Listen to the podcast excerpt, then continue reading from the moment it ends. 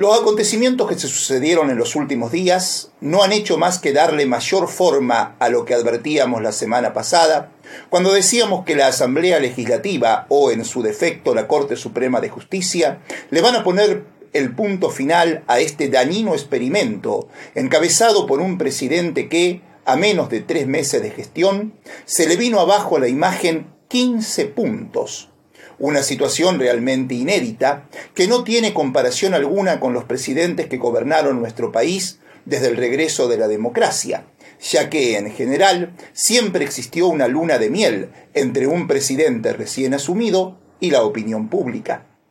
El derrotero de Javier Milei en la última semana ha sido jalonado por situaciones tan mentirosas como vengativas y de castigo, irrumpiendo en los últimos días con esa performance transgresora a partir de su combinación anarcocapitalista que, sin embargo, lejos de generarle adhesión como cuando era candidato, ahora lo desliza en el tobogán de una caída incesante desde que asumió. Las dos grandes mentiras de la semana pasaron por el promocionado déficit cero. Incluso el presidente como su ministro de Economía fueron más allá y hablaron de superávit fiscal durante el mes de enero y la especulación de que la inflación de febrero será de un numerazo, según el decir de ley, 15%. El superávit fiscal del que hablan es trucho, sencillamente porque es imposible que hayan mejorado sus números recaudando menos porque las empresas al vender menos pagan menos impuestos y el Estado recauda menos. En febrero, la recaudación cayó un 33%. Explicamos. La recaudación de enero responde a lo vendido en diciembre, lo que se bancó con el aguinaldo. Ahora, la recaudación de febrero es por lo que se vendió en enero, y ya se conocen los informes de la recesión que originaron con las medidas que tomaron según la Cámara Argentina de Comercio, el consumo en enero cayó casi dos puntos, 1,7. La industria, según la consultora Fiel, se desplomó más de 6 puntos, 6,3. Y como muestra, la automotriz Fiat Córdoba anunció que reducirá la producción del Fiat Crono a partir de marzo de 439 autos diarios a 364 y que en abril serán solamente 340 los que siga fabricando cada día. Indudablemente las cuentas fiscales hoy están peor que durante la presidencia de Alberto Fernández porque el déficit va a ser mayor al caerse la recaudación. Ahora, ¿cómo hicieron entonces para haber tenido déficit cero en enero? Simple. Achicando el gasto público primario, que es la diferencia entre los ingresos y egresos porque no se metieron con el gasto total, el financiero, que incluye los intereses de la deuda. Ahí, Milei y Caputo no hicieron ningún recorte, al punto de ni siquiera reclamar que el Fondo Monetario Internacional quite las sobretasas que la hace pagar insólitamente a la Argentina. Esas sobretasas son el adicional que, el Estado que al Estado argentino le impuso el FMI porque cuando Mauricio Macri pidió el crédito que solicitó era de un monto mayor al autorizado a otorgar por el FMI, que no obstante se lo otorgó, pero haciéndole pagar la multa por esa irregularidad al Estado argentino. Pero Mireille Caputo no solo que no hicieron ningún recorte al pago de la deuda con el fondo, sino que están pagando mucho más que Macri y Alberto Fernández en concepto de intereses. Cuando Macri tomó el crédito y cuando Alberto lo refinanció, la tasa de interés que el Estado Nacional pagaba no llegaba al 2%, era uno y pico. Ahora, Milei y Caputo pagan más de 5 puntos de interés y 3 puntos más de sobretasa. En definitiva, el pago de intereses de la deuda se incrementó en un 26% desde que Milei es presidente. Entonces, Milei y Caputo llegaron al déficit cero recortando insensiblemente el gasto primario, o sea, a costa de los que han sido y serán déficits fiscales, sociales y vertebrales. Devaluaron un 118% sin ningún tipo de compensación, y aumentaron 8 puntos la pobreza en 40 días.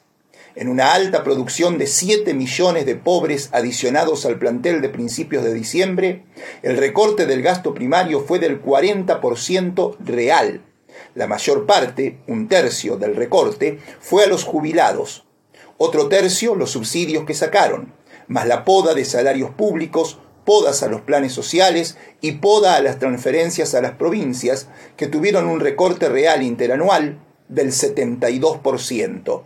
El programa Potenciar Trabajo y la tarjeta alimentar se redujeron en un 23% real interanual. Todo eso les permitió llegar al 0%, al 0 de déficit. Por otro lado, Milei frente al servil Jonathan Viale, se descolgó con que la inflación de febrero podría llegar a ser de un 15%, lo que sería un numerazo, porque veníamos de la hiperinflación que nos dejaron y salvamos al país de caer en ella. ¿Dónde estaríamos si no estuviéramos acá? se preguntó cancheramente. Eso es una gran mentira, porque estábamos mal, fruto del pésimo gobierno del Frente de Todos. Pero ahora estamos mucho peor. Escucha, la inflación de enero del año pasado, 2023, fue del 6%. La de febrero del año pasado, 2023, fue del 6,6%. La de marzo, 7,7%. La de abril, 8,4%. La de mayo, 7,8%. La de junio, 6%. La de julio, 6,3%. La de agosto, con la devaluación post-derrota electoral del gobierno en las pasos, fue del 12,4% la de septiembre 12,7, la de octubre 8,3 y la de noviembre 12,8%. El que nos puso al borde de la hiperinflación fue ley, con su devaluación y liberación de precios de diciembre, llevándola al 25,5%, y la inflación de enero fue del 20,1%. El gobierno no nos está salvando de ninguna hiperinflación con el supuesto numerazo de ley, 15%, la inflación acumulada en tres meses, diciembre, enero y febrero, va a llegar al 70%. El gobierno miente y encima no actualiza las jubilaciones ni pensiones. Destruyó los ingresos de los trabajadores y el valor de las empresas, lo que las obligará a cerrar. Eso hizo que, según el Observatorio Social de la Universidad Católica Argentina, la pobreza pasó del 47,7% en el tercer trimestre de 2023 al 49,5% en diciembre y al 57,4% en enero y la indigencia pasó del 9,6% en el tercer trimestre de 2023 al 14,2% en diciembre y al 15% en enero del 2024. O sea, cada vez se engrosa más la multitud infinita de descartados sociales, descartados sistémicos. Una casta de 27 millones que crecerá ostensiblemente en los próximos meses, cuando se cuadripliquen los servicios, cuando los viejos empiecen a morir sin salvataje, cuando una garrafa cueste un sueldo mínimo, cuando se devalúe otra vez. Además, es el primer gobierno en la historia que ataque el ahorro de las familias de clase media y de las empresas, sin tener en cuenta que sin ahorro no hay inversión. Hoy cualquier clase media que ponga plata a plazo fijo va a perder contra la inflación, algo nunca visto, como tampoco que las empresas no se quieran estoquear porque saben que no van a vender. Hoy los clase media se están comiendo sus ahorros y si tenían unos pocos dólares guardados, se vieron obligados a venderlos para poder pagar alquileres y gastos en general. La devaluación cuando termine febrero va a estar cerca del 59% y recién en marzo se ajustarán las jubilaciones. El presidente, con su investidura, te insulta, te putea, calificó de nido de ratas al Congreso, dijo cosas peores como que los políticos parten del supuesto según el cual la gente los ama. Yo parto de que son una mierda y la gente los desprecia, dijo Milei. Llamó traidor y basura a López Murphy y putitas del peronismo a los radicales. Y trata de blanquearse revelando que me importan un carajo los forros que ponen las formas sobre el contenido. Todo es parte de un perverso plan en el que el escándalo es medular. Ahora es necesario el show en la vida política, le respondió a Cristina Kirchner, que lo había calificado de showman. Y con ese show se propone inundar la zona con mierda. A través de la posverdad, las fake news y con teorías de complot, apuntan a generar un estado de ansiedad sin precedentes en el que sus electores habiten una realidad inmune a los hechos. Quiere que la atomización, el estrés y la deshonra sean lo cotidiano. Así, en esta Argentina que produce alimentos para 800 millones de personas, que tiene gas y petróleo para pagar seis veces la deuda externa y que es potencia en el litio, nos pretende convencer de que hay que cagarse de hambre porque lo que hay no alcanza. Es el modus operandi. Te putea, te insulta, te tira bombas de humo. Es la cultura del odio y el resentimiento propagada por la extrema derecha tan insensible que no se inmuta frente a la interrupción a la que lleva de los tratamientos para personas con enfermedades crónicas que no pueden pagar sus medicamentos, algo que derivará en una crisis sanitaria sin precedentes con aumento de mortalidad. Todo porque la liberación de los precios hizo que los fármacos aumentaran 300% en 60 días, y así se vendieron 10 millones de unidades menos respecto a febrero de 2023. Inexorablemente, hay pacientes oncológicos que no están recibiendo medicamentos. Y Milei, que al comienzo de la semana pasada aseguró que el Estado es una organización criminal violenta que se beneficia con los impuestos, en una muestra desesperante de un anarquismo inédito, decide enfrentarse a los gobernadores de las provincias que él preside, pretendiendo destruir al Estado por si acaso, para probar suerte por caminos inexplorados por el hombre.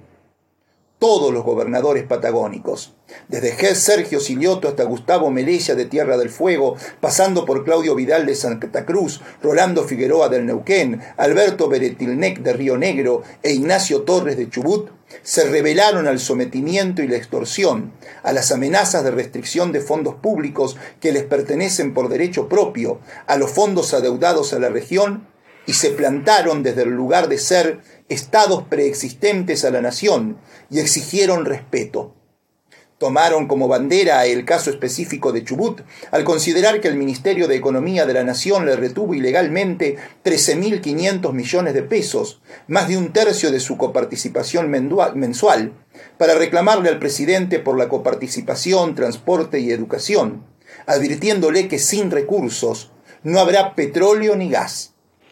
La reacción del presidente solo tiene sentido si la analizamos desde ese lugar de anarquista convencido que, como tal, no debería haber aspirado a cargos públicos en el Estado que tanto desprecia. Insólitamente, Milei salió a tituar que nunca pensó que tendría tantas alegrías juntas con el principio de revelación y ver cómo toda la casta que le ha arruinado la vida a los argentinos de bien se juntan todos para defender sus obscenos privilegios. Llegó a cuestionarlos posteando la frase desenmascarando la mentira de los degenerados fiscales y amenazando puntualmente a Torres, pero también al resto de los mandatarios, posteó, Hola Nachito y cómplices, les paso algo del Código Penal, artículo 194 el que, sin crear una situación de peligro común, impidiere, estorbare o entorpeciera el normal funcionamiento de los transportes por tierra, agua o aire, o los servicios públicos de comunicación, de provisión de agua, de electricidad o de sustancias energéticas, será reprimido con prisión de tres meses a dos años. Y lo instó al gobernador de Chubut a que no se ponga ningún plazo, que ejecute nomás el corte de petróleo y gas y se atenga a las consecuencias. El ministro de Economía, Luis Caputo, quiso darle un poco de razonabilidad a la postura presidencial y dijo que lo que en realidad habían hecho con Chubut fue ejecutar la garantía ante la deuda que el antecesor de Torres, Mariano Arcioni, tenía con el gobierno central desde cuando Alberto Fernández como presidente le facilitara un fondo fiduciario de desarrollo provincial para que solucionara el conflicto de tres años que tenía con los docentes. Según Caputo, la deuda es de 119 mil millones, con garantía en la coparticipación, y eso es lo que Milei ejecutó al no mandarle los fondos a Chubut. El gobierno nos está extorsionando. Nunca me imaginé que iba a estar a dos meses de mi gestión diciéndole le cierro la válvula al gobierno nacional, aseguró Nacho Torres, al plantear que el objetivo del gobierno es matar a una provincia para ejemplificar y disciplinar al resto. Me voy a hacer cargo de las consecuencias legales, que me denuncien, que me manden a gendarmería, que me metan preso, no me importa. Pero si el miércoles no nos sacan la pata de encima los chubutenses, no sale una gota de petróleo de la provincia, afirmó. Está clarísimo que la postura del gobierno de Miley es de lo más absurda. En el plano de la economía, por fuerza mayor, es válido no cumplir un contrato como el que Chubut tenía con el Estado Nacional. Como gobernador, Torres tiene la obligación de cumplir con las demandas de su provincia antes que con el convenio con la nación. Los muertos no pagan, decía Néstor Kirchner, que el domingo hubiera cumplido 74 años. Si hay fuerza mayor, porque va a haber hambre en Chubut, no enviarle lo que le corresponde por coparticipación es criminal. Una situación como esta se resuelve desde la política. Pero claro, el presidente ya dijo que su mayor equivocación había sido creer que podía negociar y hacerles un planteo honesto a los gobernadores, cuando se sintió traicionado porque los diputados, que responden a los gobernadores, no lo acompañaron aprobando la ley ómnibus. Ahí les declaró la guerra. Como es anarquista, no le interesa que se disuelva la Argentina. No intentará resolver el conflicto y, definitivamente, estamos ante una situación de anomia, donde no rige la ley. ley enfrenta la realidad luego de que sus ofertas electorales comienzan a demostrar un peso más propagandístico que real, llevando a la pobreza a la mitad de la población, usando la comida y la crisis alimentaria como variable de ajuste, y ahora generando este caos institucional con un nivel de anomia intolerable. La nueva saga de protestas comenzó cuando organizaciones sociales, sectores de izquierda, otros afines al kirchnerismo y grupos más independientes marcharon el viernes. Ayer hubo paro docente y de trabajadores estatales en todo el país. Mañana pararán los trabajadores de aerolíneas argentinas. El gobierno de Milei no busca acuerdos y se empecina en imponer sus ideas. La Casa Rosada no hace otra cosa que escalar los conflictos que tienden a crecer en cantidad y en complejidad. En los últimos días se empezó a visibilizar una mayor fuerza, con mayor fuerza, la situación de los desprotegidos, los jubilados, los desocupados, los que van a comer a los comedores. Sin la intervención del Estado, el clima social tenderá a crisparse y la situación se va a hacer más tensa. La duda es sobre la masividad que pueda tener la lucha, enfrentando el amedrentamiento de la campaña de miedo desde los medios hegemónicos y la desmedida represión en las calles, cuando la principal fuerza opositora, el peronismo, parece aún dormido tras la derrota electoral causada principalmente por el desbarajuste provocado por el mal gobierno de Alberto Fernández. El límite que debe impedir que la Argentina pase a ser un país más de Latinoamérica, como si no hubiera habido peronismo, demanda una alianza de voluntades políticas que se tome un tiempo responsable para decidir sobre la figura o las figuras a elegir, como un nuevo liderazgo frente a esta tamaña coyuntura estructural. Urge la necesidad de concretar un modelo alternativo que frene a este espanto con propuestas creíbles y unidad de acción.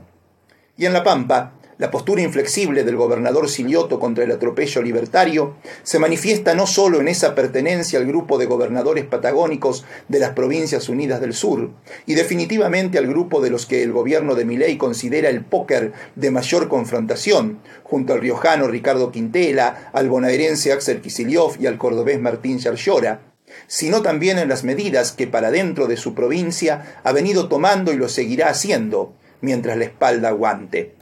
En ese sentido, son muchos los desafíos que ha venido asumiendo. Claro que aumentó la demanda social en La Pampa. Empezamos a ver que habrá distintos escenarios y para eso nos estamos preparando. Necesitamos conocer esos escenarios, tener pensadas estrategias de intervención, reveló la subsecretaria de Planificación y Evaluación de Políticas Sociales, Laura Ramborger, al anunciar que a las mediciones del índice de vulnerabilidad social se incorporaron Castex y Hacha porque la realidad varía mucho entre localidades y tratamos de ver cuáles son esas condiciones de vida, sobre todo porque el contexto nos está marcando un ritmo socioeconómico bastante diferente y tenemos que dar respuesta, manifestó. Por otro lado, en Pico, Javier Thompson, responsable de la Delegación de Relaciones Laborales, manifestó que en los primeros dos meses del año ya se tramitó un importante número de despidos, siendo el rubro más afectado el de la construcción, pero también hubo despidos en el comercio, la industria y de trabajadoras de casas particulares. Frente a todo eso, el gobierno provincial no se resigna. Muestras claras de eso ha sido la inversión fortísima en educación, pero no solo en lo específico, sino que se destinan más de 900 millones de pesos en útiles e indumentaria escolar a distribuir en distintos puntos de la provincia, y en la contención de la familia hasta que pueda tomar su camino, según el decir del ministro de Desarrollo Social Diego Álvarez, ante la decisión del gobierno de Miley de eliminar las desregulaciones sobre el sector inmobiliario, y así alquileres de 70 mil u 80 mil pesos pasaron a más de 200 mil pesos. Álvarez dijo que trabajan junto a los municipios y otros organismos, pero que cada vez se nos complica más por estos importes exorbitantes y se mostró preocupado por caer nuevamente como en 2015 a 2019 durante la gestión de Macri por la falta de construcción de viviendas como política nacional. Esa asistencia a los alquileres se suma a la alimentaria, donde se toman políticas activas a través del refuerzo extraordinario. Y naturalmente, el necesario aumento a sus trabajadores. Silioto otorgó un 20% de aumento sobre las escalas vigentes del mes de enero a partir del 1 de febrero. Así, en el primer bimestre de 2024, el aumento fue del 32%, llevando el incremento en el mínimo garantizado a 400 mil pesos, un 41,45% más en el bimestre. También aumentó las asignaciones familiares en un 50% para que un agente estatal con cónyuge y dos hijos en edad escolar perciba como mínimo 507.028 pesos en los saberes de febrero, un 43,2% más, y los docentes percibirán un reajuste por material didáctico de 20.000 pesos. No es mucho, claro, pero es un buen aumento mayor al 17,6% que obtuvieron los trabajadores de comercio y también al que lograron los camioneros, que será del 45% sumando marzo y abril. Pero el de los estatales provinciales es ahora del 32% y con paritaria continuamente abierta, ya que se reunirán en 30 días para resolver más subas. De ahí que no se entiende la beligerancia de la intersindical ni, en menor medida, de los docentes, a los que se le otorga un 12% más que los que acordó Baradel con Kisiliov en provincia de Buenos Aires. Y con expectativa se aguarda el inicio del periodo ordinario de sesiones en la Cámara de Diputados, cuando Silioto dé su discurso el viernes. Primero para saber cuáles serán los anuncios del gobernador y después para testear el ánimo de la oposición, que ha venido mostrándose con la cara pintada con su promocionada estrategia de no dar quórum cuando lo considere oportuno, utilizando el nuevo número que tiene a disposición en la legislatura como una herramienta de la democracia, según el jefe del bloque del radicalismo, Hipólito Poli Altolaguirre.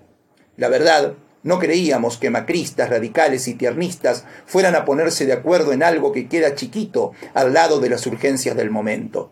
Es inimaginable que pampeanos y pampeanas sean capaces de negarse a pedir en un documento que no den de baja la obra del acueducto o no acompañar al gobernador en el reclamo judicial para que restituyan los fondos al subsidio al transporte o no acompañarlo en la rebelión patagónica o a recurrir a la Corte Suprema para reclamar por los recortes que está aplicando mi ley a las provincias que la oposición, antes de fijar postura frente a todo eso, hable de no dar quórum, parece adelantar discusiones electorales por sobre tan importantes discusiones coyunturales. Sin embargo, no solo han propagado que esa será su estrategia, sino que en Santa Rosa ya la aplicaron.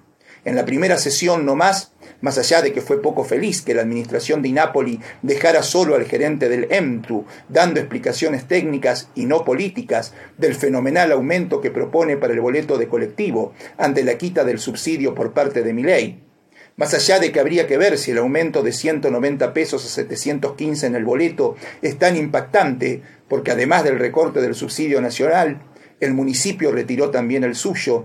Más allá de todo eso, quedó expuesto que macristas, radicales y tiernistas ya tienen aceitado un modus operandi que apunta a socavar al peronismo gobernante en la provincia, estimulados con que más tarde o más temprano el daño que ocasiona mi ley derramará en dificultades administrativas, económicas y sociales en La Pampa que le harán pagar al oficialismo. Eso es lo que creen.